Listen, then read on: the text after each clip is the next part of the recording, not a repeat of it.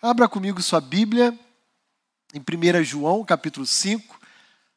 Estamos na parte final da primeira carta e o nosso desejo é avançar abordando e analisando também as seguintes, a segunda e a terceira carta de João. Na noite de hoje, nós iremos estudar juntos aqui os versículos 6 a 12 e observarmos o testemunho público de Deus a respeito da identidade do seu filho, de Jesus Cristo. Ao longo da história, Jesus sempre foi uma pessoa mal compreendida pela humanidade. Embora nunca tenha sido uma pessoa enigmática. Já no primeiro século, à luz de Mateus 27, os sacerdotes e os líderes religiosos do segmento farisaico compreendia Jesus como sendo um embusteiro. É assim que o evangelho descreve a opinião daquela liderança religiosa. E o que é um embusteiro? É alguém que tenta passar uma imagem daquilo que não é. Já os judeus comuns do povo olhavam para a pessoa de Jesus e encontravam em Cristo uma aparição de algum profeta, como Elias, Jeremias, entre tantos outros profetas do Antigo Testamento. Mas os cristãos gnósticos do primeiro século, especialmente aqueles para quem João, ao escrever a sua carta, ele deseja combater, pensavam diferente. Os cristãos gnósticos do primeiro século, influenciado por um indivíduo chamado Serinto, filósofo da região de Éfeso, entendia que Jesus era um homem comum, normal, filho de Maria, um carpinteiro, que teve uma particularidade na sua vida. Que no momento em que ele foi batizado no Rio Jordão, Cristo divino pousou sobre ele e permaneceu ao longo de todo o seu ministério terreno, somente o deixando minutos antes da sua crucificação. E a partir desse entendimento de Serinto, deu-se origem a uma heresia cristológica chamada adocionismo. Em outras palavras, Jesus era um homem comum, diziam os cristãos gnósticos, que foi adotado por Deus durante uma parcela da sua vida, tendo início no batismo e deixando de ser adotado na crucificação. E essa ideia gnóstica reverberou durante séculos ao ponto de alguns pais da igreja do quarto e do quinto século, da igreja do Oriente, chamado pais capadócios, se insurgirem contra essa ideia gnóstica que estava predominando em muitos contextos. E aí aqueles pais capadócios como Basílio de Cesareia, Gregório de Nisa, Gregório de Nazianos dizerem o seguinte, olha, se Jesus era um homem comum, ele não pode ser o nosso Salvador. Porque se o Cristo divino não encarnou, ele não pode ser o nosso redentor. Aquele que não assume não pode redimir. É necessário que Cristo tenha encarnado e morrido na cruz em nosso lugar. E aos poucos essas ideias gnósticas então foram sendo pulverizadas. Ainda no quarto século, um presbítero, um pastor da igreja de Alexandria, chamado Ário, disse que Jesus ele não era coeterno com Deus, que na verdade ele foi a primeira criatura criada por Deus e dotada, portanto, de poder e autoridade Deus tornou Jesus alguém distinto do restante da criação. mas ele nunca foi Deus. E aí, em cima dessa controvérsia que chega, inclusive, aos nossos dias, ah, e é percebido no contexto dos famosos testemunhas de Jeová, Jesus não é Deus, ele é só uma criatura especial dotada de poder pelo Pai. Tudo isso para mostrar que a compreensão humana a respeito de Cristo sempre foi controvertida.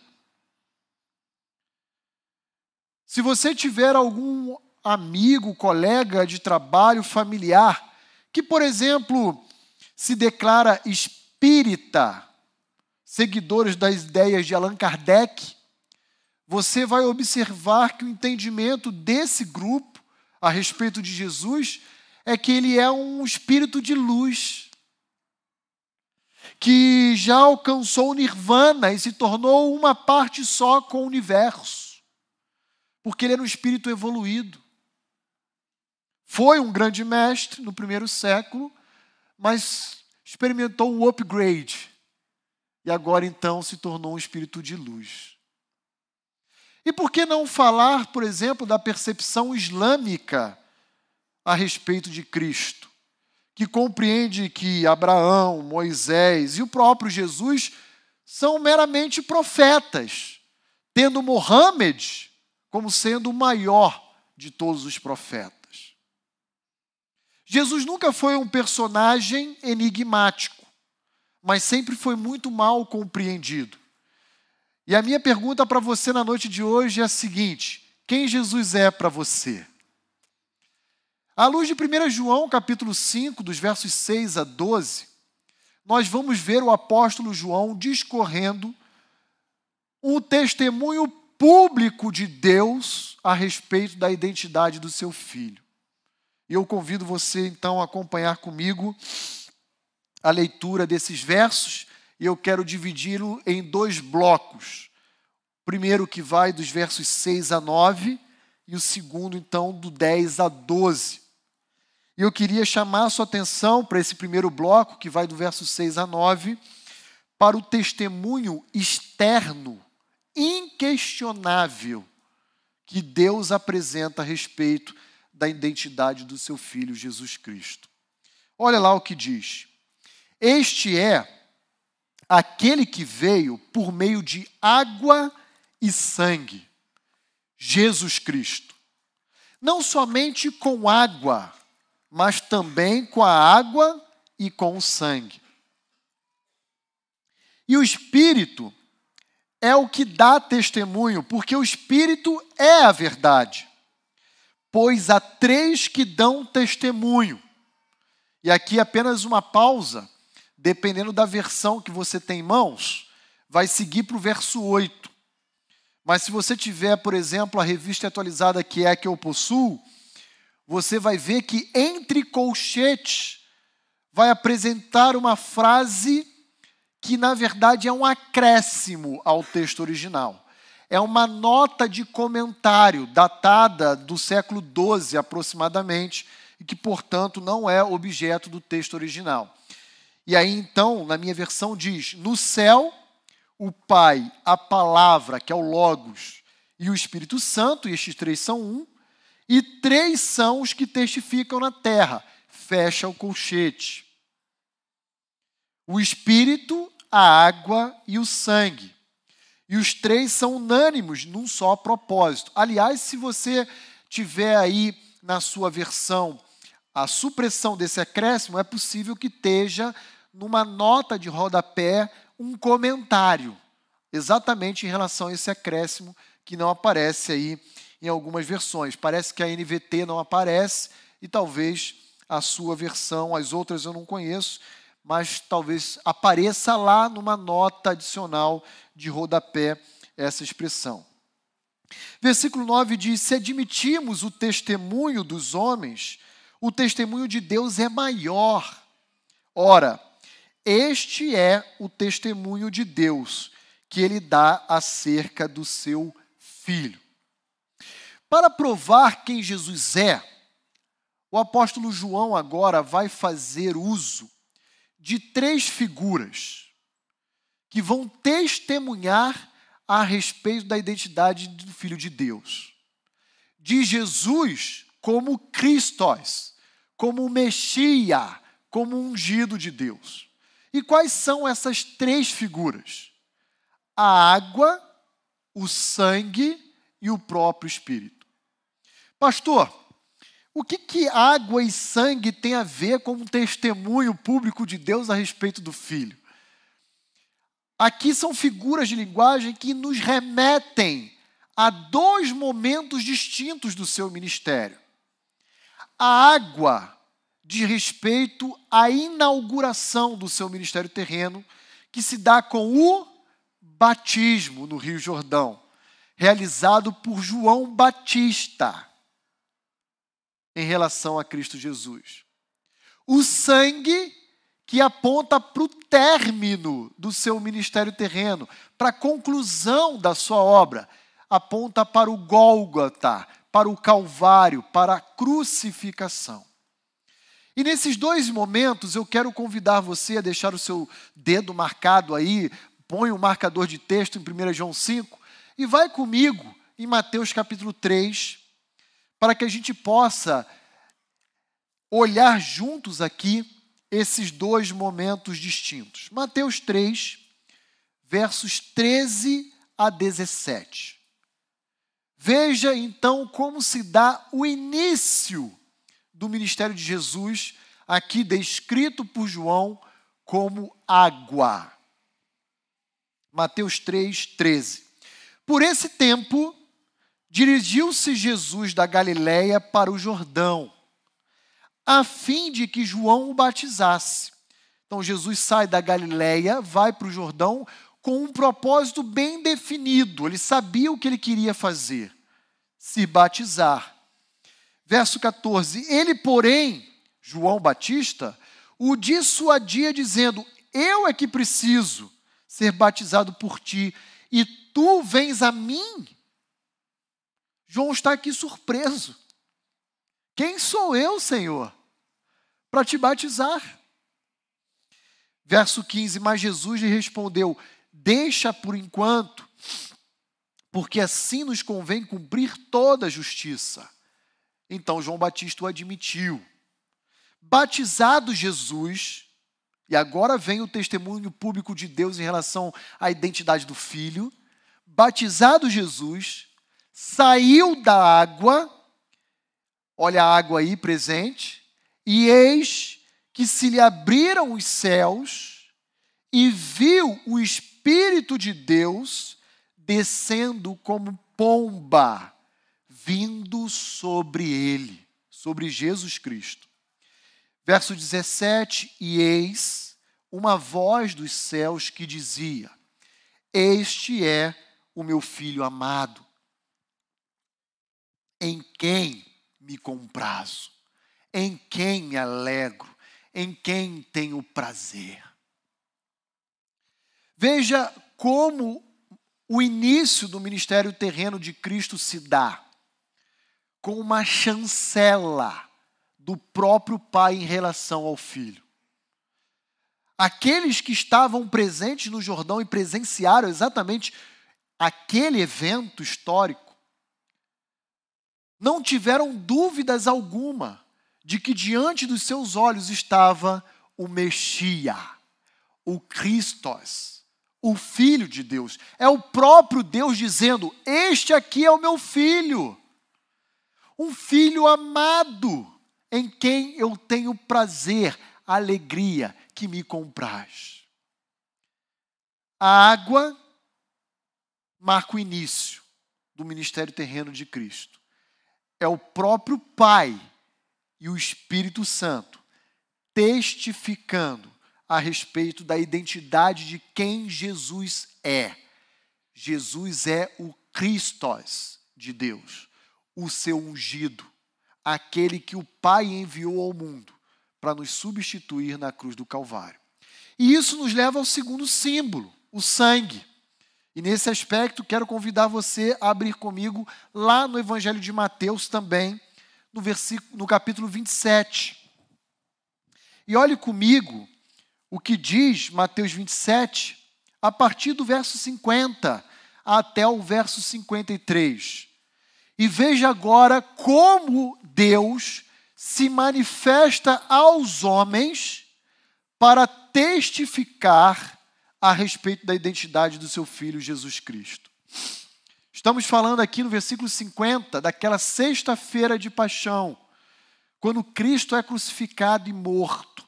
Esse é o contexto do capítulo 27 do Evangelho de Mateus. E diz assim: E Jesus, clamando outra vez com grande voz, entregou o seu espírito. Eis que o véu do santuário se rasgou em duas partes, de alto a baixo. Tremeu a terra, fenderam-se as rochas abriram-se os sepulcros e muitos corpos de santos que dormiam ressuscitaram. E saindo dos sepulcros, depois da ressurreição de Jesus, entraram na Cidade Santa e apareceram a muitos. Aquela morte não era uma morte comum aquele evento histórico na humanidade não era um evento natural, era um acontecimento singular e distinto. O que Mateus quer nos ensinar aqui Mateus 27, especialmente dos versos 50 a 53, é o seguinte: os verbos e as ações dessa passagem revelam uma ação da parte de Deus. E sabe que ação é essa? Olha lá comigo de novo, vocês vão entender agora. 51. O véu do santuário, o véu que ficava no Santo dos Santos, fazendo separação da área interna onde residia a glória de Deus com a área externa se rasgou. E qual foi o movimento? De alto a baixo. Depois a terra treme. As rochas se fendam, elas quebram, elas partem ao meio. Os sepulcros põem para fora os santos que morreram aguardando a vinda do Messias. Há um movimento aqui, igreja, presta atenção. A ideia de Mateus é que o Pai fez isso aqui. E ele sai da onde? Do seu átrio. E à medida em que ele sai, a terra treme a terra treme. E à medida que ele vai em direção à cruz, as rochas se partem ao meio. E então, quando ele chega diante dos sepulcros, ele traz vida. É como um ato de rasgar a sua própria veste. É de cima para baixo. E olhe também no versículo 45 de Mateus 27 o que acontece. Pleno meio-dia, a terra se torna entenebrecida. Parece madrugada. Como se o próprio Deus estivesse grandioso na frente do sol, fazendo um grande eclipse na terra. Verso 45: Desde a hora sexta até a hora nona, houve trevas sobre toda a terra. Esse era um ato público de Deus, testificando que aquela não era uma morte comum. Era uma morte que traria vida. Vida como daqueles santos que parece, sem muitos detalhes, descrito por Mateus, terem ressuscitado na própria sexta-feira, mas somente terem deixado os sepulcros no domingo. Olha lá o que diz o versículo 53. Saindo dos sepulcros apenas depois da ressurreição de Jesus. Deus trouxe vida e disse: Mas vocês não vão estrear esse negócio, permaneçam aí. Primeiro sai o meu filho dentre os mortos. É Deus testificando a respeito da identidade do seu próprio filho. Irmãos, isso aqui é, é, lindo demais. Eu não sei se você entendeu o que Mateus 27 está dizendo, mas a proposta do evangelista é personificar Deus como sendo um gigante. Aquele que sai da sua própria casa, do seu santuário, e por onde pisa, abala a terra. As rochas se fendam, a terra estremece, e os mortos são colocados para fora, diante da sua própria gloriosa presença. É Deus rasgando as suas vestes, de alto a baixo, e vindo em direção à humanidade perdida. Agora volta comigo para 1 João capítulo 5. E veja novamente comigo os versos 6 a 9, esse testemunho público, exterior, inquestionável de Deus a respeito do Filho. Este é aquele que veio por meio da água e sangue. Este é aquele que veio para cumprir o seu ministério, que começou no batismo no Jordão e culminou na cruz do Calvário. Jesus Cristo, ele dá o um nome. Não somente com o batismo, com um momento ah, prazeroso, alegre, mas também com a água e com o sangue momento de dor, de morte. E o Espírito é o que dá testemunho, porque o Espírito é a verdade. Aqui me parece, a impressão que eu tenho, é que João, nos quatro primeiros capítulos da sua carta, já falou tanto sobre a identidade de Cristo, que ele cansou. E agora ele está dizendo o seguinte: ó, se vocês não quiserem acreditar em mim, então creia no Espírito, porque o Espírito é a verdade. O testemunho apostólico a respeito de Jesus já é o suficiente, mas se alguém ainda assim tiver dúvida e quiser questionar, não questione mais, porque é o próprio Espírito, que é a verdade, que também testifica a respeito de Cristo. E esse Espírito fez isso, tanto no batismo, quanto, como vimos hoje pela manhã, na ressurreição do Filho.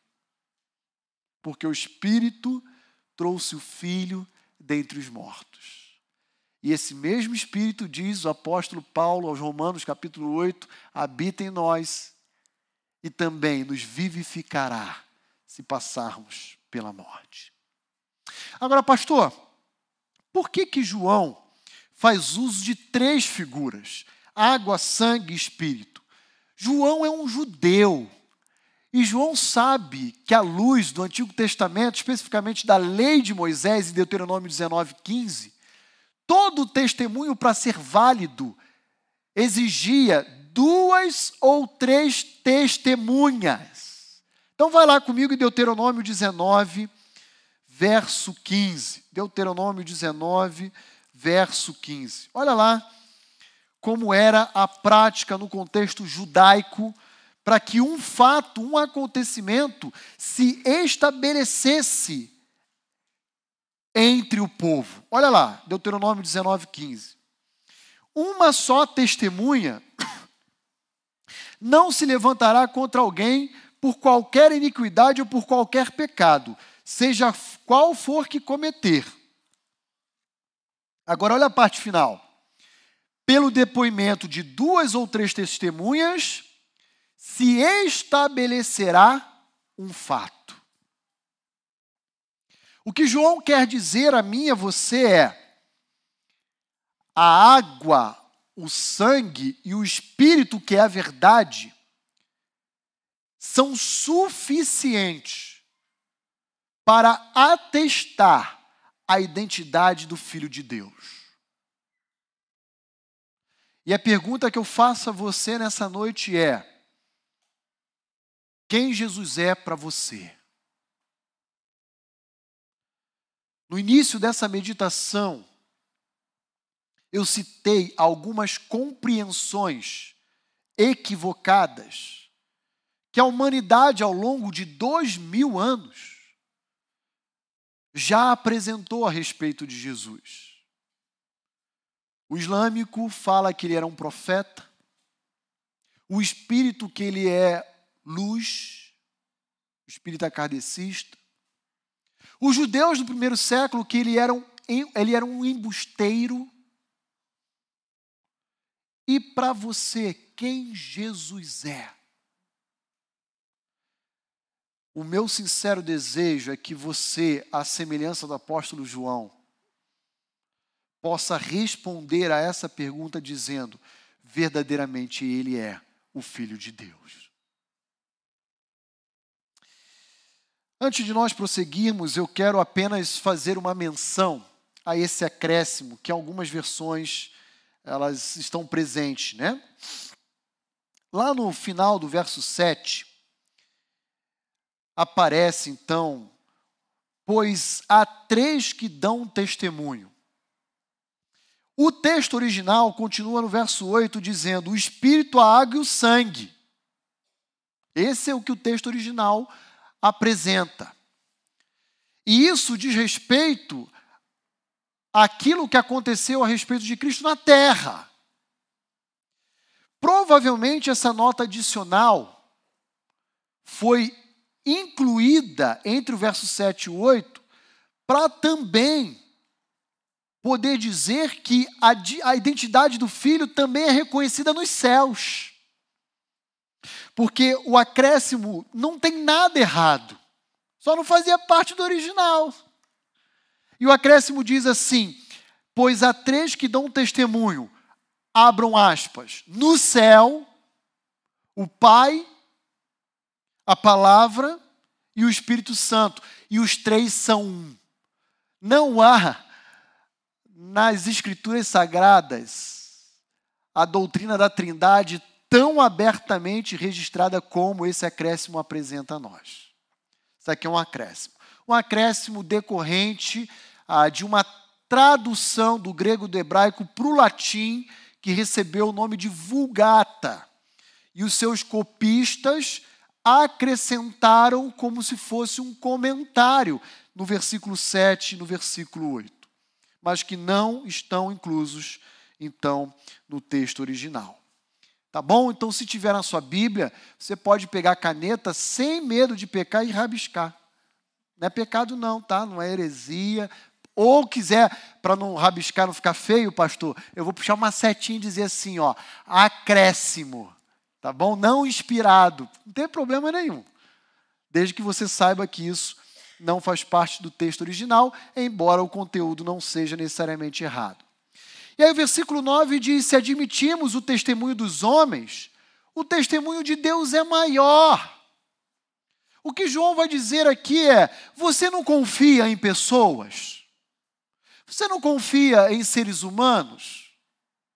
Por que, que você tem dificuldade em crer no testemunho do próprio Deus a respeito do Filho? Deus é maior. O testemunho de Deus é infinitamente maior do que o dos homens. Se você tem dificuldade de acreditar em mim, eu estou avocando o Espírito, que é a verdade, para que você creia em quem Jesus é. E João bate forte nessa tecla porque havia uma confusão danada na cabeça ah, de muitos cristãos do primeiro século por causa do, da influência dos gnósticos, que insistiam em dizer que Jesus não era ah, divino, Jesus não era 100% humano, ele era ah, um, um ser híbrido. Alguns diziam que ele era apenas humano, mas não divino. Outros diziam que era apenas divino, não humano. Outros diziam, não, ele é 50%, é meio-meio. E João está querendo dizer: tire isso da sua mente, tire isso do seu coração. Muito bem, vamos prosseguir para os versículos 10 a 12 e veja agora comigo um testemunho pessoal, interno. Se os versos 6 a 9 apresentam um testemunho externo, agora nos versos 10 a 12, um testemunho pessoal, subjetivo, interno a cada um de nós. Aquele que crê no Filho de Deus tem em si o testemunho, tem em si essa verdade de quem Jesus é. Aquele que não dá crédito a Deus o faz mentiroso, porque não crê no testemunho que Deus dá acerca do Filho. E o testemunho é este: que Deus nos deu a vida eterna. E esta vida, ela está no seu filho. Aquele que tem o filho, tem a vida. Aquele que não tem o filho de Deus, não tem a vida. Perceba que agora João vai afirmar que aqueles que creem no testemunho de Deus a respeito de Cristo carregam consigo uma dádiva. E que dádiva é essa? Vida eterna. Vida eterna não é algo que se pode comprar, que se pode conquistar, que se pode adquirir. Sabe o que, que João está dizendo para nós? Que vida eterna é a oferta da graça de Deus aos homens perdidos. Não há mérito algum não há esforço que demandemos em vista de obter a vida eterna. E perceba mais, o verbo dar aqui está no passado. Portanto, vida eterna não é algo que nós viremos adquirir ou receber no futuro, mas que já obtemos da parte de Deus no momento em que confessamos que Jesus é o Filho de Deus. Você já parou para perceber que você e eu, igreja, já temos vida eterna? E que vida eterna nas Escrituras é uma ideia, um conceito teológico relacionado a uma comunhão imperdível com Deus. Uma comunhão que não pode ser rompida, porque a obra de Cristo na cruz nos reconciliou por completo. E o que João quer dizer para mim e para você é: nós já temos comunhão com Deus. Nós quem? Versículo 10. Todo aquele que crê no Filho de Deus. Mas me permita chamar a sua atenção para os versos 11 e 12. Quando João vai dizer: a vida eterna está no Filho, e aquele que tem o Filho tem a vida, e aquele que não tem o Filho não tem a vida. O que João está nos ensinando é que a religião cristã ela é uma fé exclusivista. Grave isso. E por que que eu estou destacando, à luz dos versos 11 e 12, essa verdade? Porque é muito comum nos nossos dias nós ouvirmos esses ditos provérbios populares. Todos os caminhos levam. Olha, está vendo como vocês já conhecem? De fato, isso é uma verdade, todos os caminhos levam a Deus. Resta saber em que condição. Não é qualquer um que chega a Deus na condição de justificado, de salvo, de redimido. Lembra do que o próprio Senhor Jesus Cristo disse no Sermão do Monte, Mateus 7, 13 e 14? Larga é a porta e espaçoso o caminho que conduz a entrai pela porta estreita. Faz um regime, mas vai pela porta estreita. Há muitas mentiras, falácias ecoando em nossos ouvidos o tempo inteiro, dizendo: não, Deus aceita isso, Deus aceita aquilo. Todos são filhos de Deus, mentiras em cima de mentiras, para escravizar o homem perdido na sua condição de iniquidade. João está dizendo: só há um caminho para se ter a vida eterna. E que caminho é esse? Jesus Cristo. Quem tem o Filho tem a vida eterna. Quem não tem o Filho não tem vida eterna. Lamento dizer. Uma outra impressão falsa, mas muito comum, é de que eu posso ser um bom pai de família, eu posso ser um bom vizinho, eu posso ser alguém generoso. Como Deus vai condenar o indivíduo nesses termos, nesses moldes ao inferno?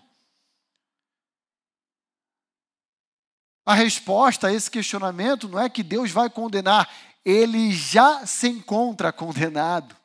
É assim que João vai dizer: aquele que não dá crédito a Deus, ao testemunho público a respeito da identidade do filho. Sabe o que ele está falando? Que esse carazinho honesto, que esse camaradinha generoso, que esse bom pai de família, ele é um, está tá chamando Deus de mentiroso. É isso. E não tem conversa. Quem estabeleceu a regra é o próprio Criador. Aquele que crê no Filho de Deus tem a vida. E aquele que não crê no Filho de Deus não tem a vida. É assim que funciona. Outra mentira muito comum é que é possível obtermos Salvador, a salvação, por meio de mediadores. Por meio de uma mediação à parte de Cristo. Quem nunca viu o filme do Alto da Compadecida? O Chicó, João Grilo. Quem nunca tomou conhecimento da obra de Ariano Suassuna? Você vai identificar a teologia católica sertaneja. Ariano Suassuna que já faleceu, ele era nordestino. Não me recordo de Pernambuco ou da Paraíba, um desses dois estados, mas ele era de lá. Paraíba, Paraíba. E, e o que ele está se propondo a, a retratar naquela obra é a visão que o sertanejo tem a respeito da salvação. E você lembra como acaba aquele filme? Eu não me recordo, sempre troca as bolas, se é João Grilo ou Chicó. Mas um dos dois morre. E aí, de um lado, tem Jesus sentado no trono, do outro lado, tem o capiroto, como promotor de acusação, e ali está Chicó, João Grilo, sei lá quem é agora, e aí começa o julgamento. E a porta do inferno abre e ele começa a ser tragado. Ah! E ele apela. Você lembra disso? E quem é que aparece lá? Maria. Esse é o retrato de como se dá a salvação na teologia católica sertaneja. E aí, Chicó apela para Maria e pede para não ser condenado. Maria chama Jesus no canto, lembra dessa cena e fala: Ô oh, meu filho, tadinho. E aí começa a passar todas as obras de Chicó na tela da televisão. Ele nunca teve oportunidade, viveu como abandonado, um mendigo e tal, e tal, e tal. Dá mais uma chance para o tadinho. E aí Jesus pega a palavra e fala: Vou te dar uma chance, Chicó. E Satanás, eu protesto. Como o senhor vai dar uma chance para esse rapaz? Chegou a hora dele. E a famosa resposta que termina o julgamento é a de Jesus dizendo: O que a mãe manda, o filho obedece. Outro grande engano. Maria foi uma mulher de Deus, foi uma bem-aventurada. É assim que a Bíblia trata Maria. Mas Maria não é a quarta pessoa da Trindade, queridos. Aliás, no Cântico de Maria, lá no finalzinho do capítulo 1 de Lucas, do Evangelho de Lucas, ela vai dizer: Meu coração se alegra em Deus, meu Salvador. Por que, que Maria fala que é meu Salvador? Porque ela é pecadora e ela precisa de um redentor. E ela olha para Jesus e fala: Esse aqui vai ser o meu Salvador. Há muitas mentiras, há muitas falácias sendo propagadas e nós não podemos admitir e olhar com naturalidade para essas mentiras. Feita essa consideração, quero concluir a nossa meditação de hoje apresentando duas implicações diretas para as nossas vidas. Olhando tanto para o testemunho externo quanto para o testemunho interno. E essas duas implicações eu quero separar elas a primeira, voltando ela para os cristãos, para aqueles que já receberam a Cristo como Senhor e Salvador de suas vidas, e a segunda para aqueles que ainda não firmaram esse compromisso ao lado de Cristo. Primeira consideração: testemunhar significa atestar um fato, uma realidade discorrer a respeito de um acontecimento histórico. Foi isso que tanto o batismo, quanto o Calvário, como também o próprio Espírito Santo fez a respeito de Jesus, ao afirmarem publicamente que ele, de fato, era ungido de Deus. O Pai testemunhou a respeito de Jesus como Cristo divino durante o batismo. E o Espírito Santo de Deus pousou como pomba sobre ele durante o seu batismo. A pergunta que eu faço a você, crente em Cristo Jesus na noite de hoje, é a seguinte: qual é o testemunho que você tem a respeito de Jesus. Vimos o testemunho do Pai, vimos o testemunho do Espírito Santo, vimos o testemunho apostólico, mas eu queria te fazer essa seguinte pergunta: qual é o testemunho que você pode oferecer ao mundo a respeito de Cristo Jesus? Você tem testemunhado a respeito de quem Ele é e do que Ele fez ou promoveu em sua vida?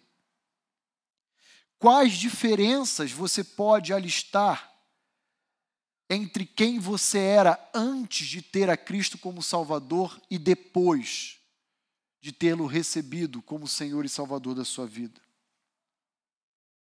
Você tem levado pessoas que Deus tem colocado ao seu redor a conhecer Jesus a partir do seu testemunho? Você tem dado um bom testemunho ou um mau testemunho a respeito de quem é o Filho de Deus? Para muitas pessoas que não leem a Bíblia, até têm acesso a ela, mas não se propõem a ler a Bíblia, grave isso. Grave isso. Eu e você somos o Evangelho vivo. A percepção que essas pessoas terão a respeito de Cristo tem a ver com aquilo que nós somos. Qual é o seu testemunho a respeito de Jesus? O que você pode dizer ao mundo a respeito de quem Cristo é? Segunda consideração, e eu paro por aqui. E nesse sentido, eu me dirijo agora especificamente a você, que já ouviu falar de Jesus, mas ainda não o recebeu como Senhor e Salvador da sua vida. E que eventualmente está aqui nesse salão, mas também pode ser alcançado por meio dessa transmissão. Sabe lá quando? A pergunta que João nos oferece é: como você enxerga Deus? Como verdadeiro ou como mentiroso? A partir do testemunho que ele próprio dá a respeito da identidade do seu filho. Você torna Deus um ser mentiroso, alguém que não é digno de credibilidade, alguém que não merece a nossa confiança, ou você, a partir de hoje, está convencido não pelo pastor Roni, mas pelo próprio Espírito Santo de Deus, que é a verdade, de que você precisa reconhecer a sua condição de pecador e entregar-se a Cristo como remédio para o problema da sua vida chamado pecado. Se você na noite de hoje entendeu isso, eu o convido a do seu local orar, fechar os seus olhos e convidar Jesus para ser o Senhor e Salvador da sua vida. Os que creem em Jesus recebem a vida eterna. Os que o rejeitam não possuem vida eterna. Sabe o que, que lhes aguarda? A morte eterna, a condenação eterna. Quero terminar então lembrando o desafio de Moisés perante o povo de Israel no final da sua vida, registrado em Deuteronômio capítulo 30, que diz assim: os céus e a terra tomo hoje por testemunhas contra ti, que eu te propus a vida e a morte, a bênção e a maldição. Escolhe, pois, na noite de hoje a vida, para que vivas, tu e a tua descendência, amando o Senhor teu Deus dando ouvido à sua voz e apegando-se a Ele. Pois disto depende a tua vida e a tua longevidade. Eu quero dizer a você que o pastor Roni não tem qualquer poder para salvar qualquer pessoa. Que essa igreja aqui não tem condições de salvar ninguém que a denominação batista também não pode salvar ninguém. O único capaz de salvar, como João disse, é Jesus. Quem Jesus é para você? Como você tem enxergado Deus? Como verdadeiro ou como mentiroso? Vamos orar? Ó Deus, muito obrigado por sermos lembrados pela tua palavra, que o Senhor a todo tempo testificou a respeito da identidade do seu filho Jesus Cristo. De fato, verdadeiramente, ele é o teu ungido. O Messias que a nação de Israel aguardou durante séculos, milênios. E que nós hoje o enxergamos como luz para os gentios. Dele, tão somente dele, vem a vida eterna, aos que creem no seu nome.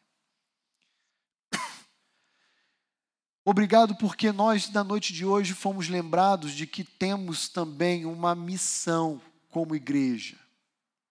E essa missão diz respeito a testemunhar a respeito de quem Jesus é em nossas vidas. Permita, ó Deus, que ao longo dessa semana, cada um de nós possamos declarar aqueles que o Senhor trouxer ao nosso convívio, ao nosso encontro, quem de fato Jesus é.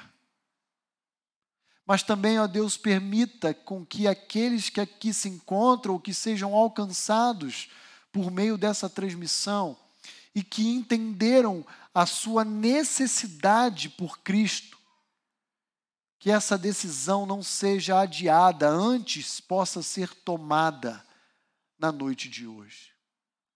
Senhor, rogamos para que o teu Espírito Santo penetre a mente e o coração, trazendo vida e vida eterna àqueles que ainda não conhecem a Cristo.